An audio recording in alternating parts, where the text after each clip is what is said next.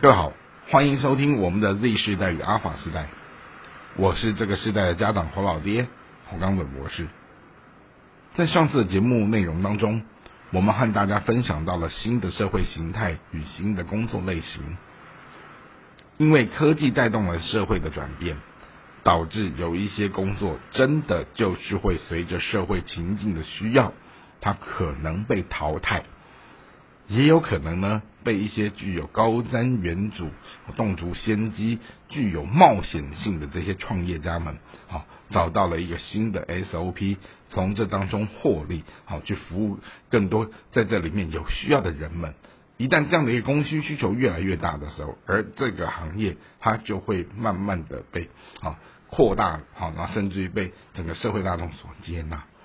OK，所以讲到这边之后呢，我们就会谈到说，哦。许多的家长或者是老师会去担心他们的子女、他们的学生现在的就学能不能扣连到未来的就业，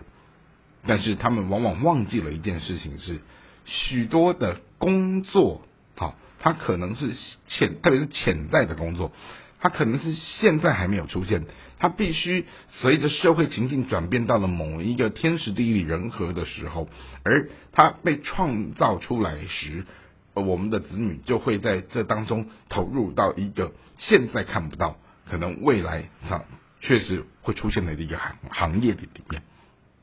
好，那我们在上次节目当中也和大家分享到有一个案例，虽然这个案例它可能是一个杜撰的故事，但是我觉得它很接近真实。也就是故事在谈到一个社工系的学生，他的老师出了一个作业给他，要他们去利用。好，三 C 产品怎么去帮助生活当中好有需要的人？后来呢，这个学生呢，他就利用了周遭好易得的这些三 C 产物，去协助一个老人寻找到他失散多年的女儿以及孙女。然后呢，这个学生他毕业以后，他就利用这样的一个学习的机会，好，他去建构出一个。工作的模式，好，他开了一个个人工作室，叫幸福特派员。他好去协助一些他的客户案主，怎么样利用透过这些拍摄啊、后置剪接的这些影音的东西，好协助好帮这些案主啊跟他的想要去对话的对象去做一些沟通，然后从这当中得到一种所谓的呃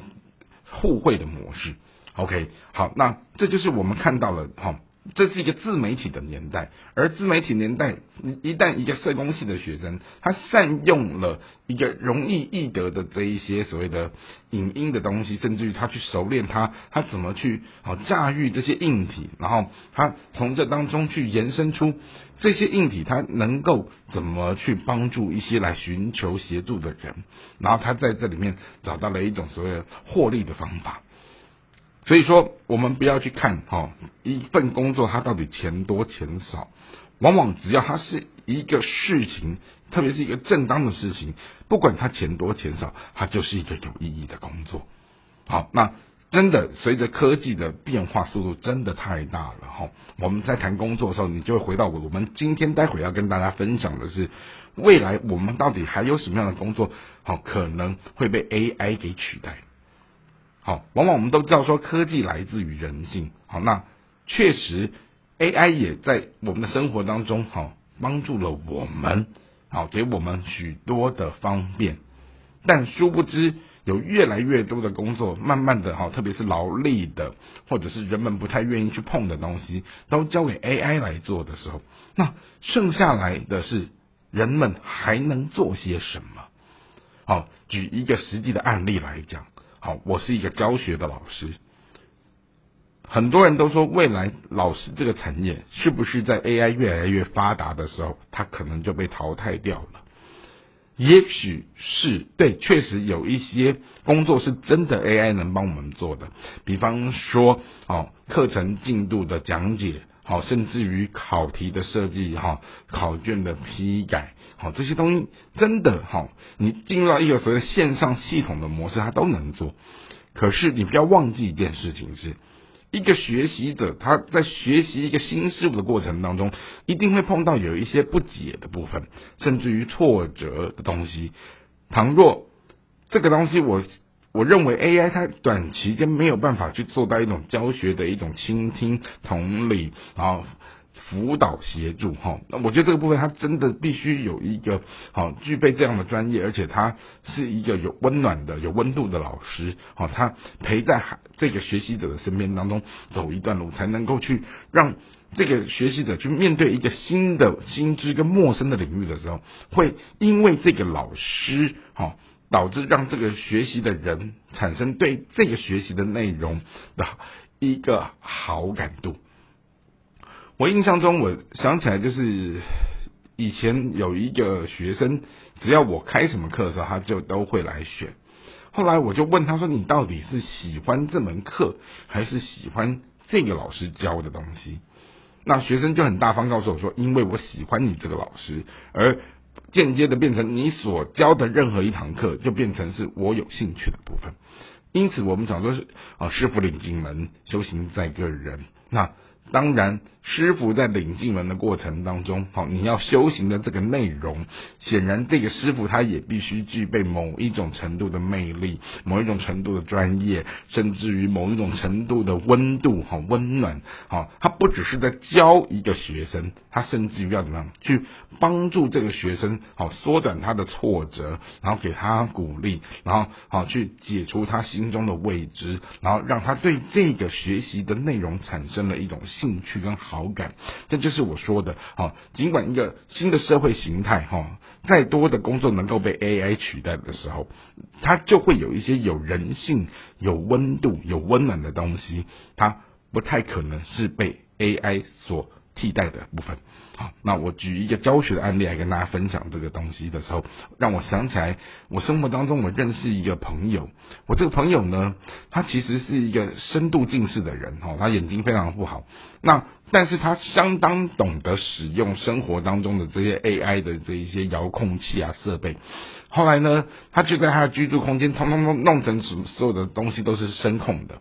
好，那这些 AI 确实能够让一个眼睛不好的人哈，去知道说啊什么呃灯光的什么开关啊、强弱啊、冷气啊，好等等这些东西。可是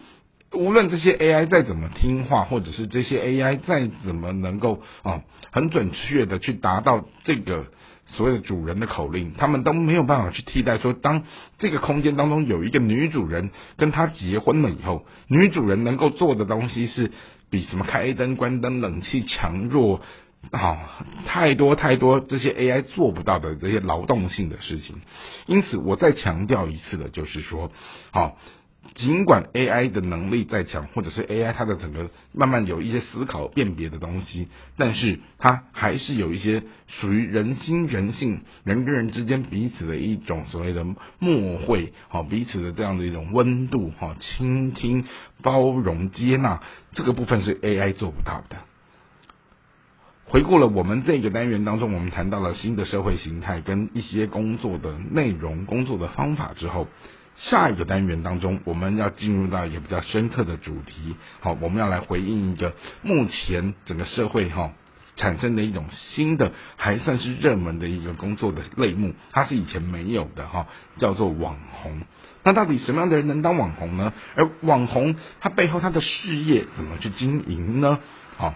所以呢，这就是我们的 Z 世代与阿法世代，透过侯老爹好这样的一个。空中的频道，哈，这样的一个自媒体，哈，我们的一个语义的实践，我希望说能够以一个家长、一个融合学者的这样的一个身份，来去帮助大家，我们去一起来共同面对、共同关心，以及去试着解决我们的孩子在这个新的未知的快速脉动的时代当中，我们怎么样去找到一个协助他们的方式，同时我们也在这当中，好去。扮演好一个我们作为一个父母师长的一个更称职的角色。今天的节目就和大家分享到这边，我们下次再会。